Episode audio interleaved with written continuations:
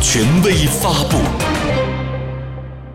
新华社北京六月一日电，在六一国际儿童节来临之际，国家主席习近平五月三十一日给澳门濠江中学附属英才学校的小学生回信，对他们给予亲切勉励，并祝他们和全国少年儿童节日快乐。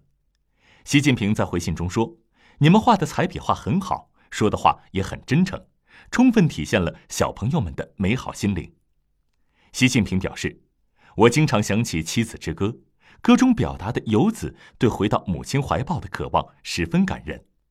回归祖国二十年来，澳门发展日新月异，澳门同胞工作生活越来越好，祖国是澳门的坚强依靠。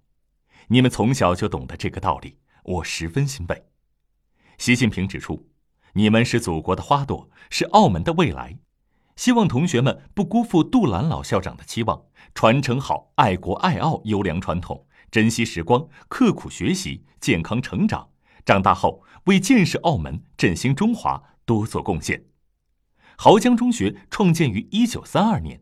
以爱国爱澳为社会培育人才为办学宗旨，是澳门中小学生人数最多的学校。该校素有爱国主义传统。一九四九年十月一日，新中国刚刚成立，时任校长杜兰就带领学校师生升起了第一面五星红旗。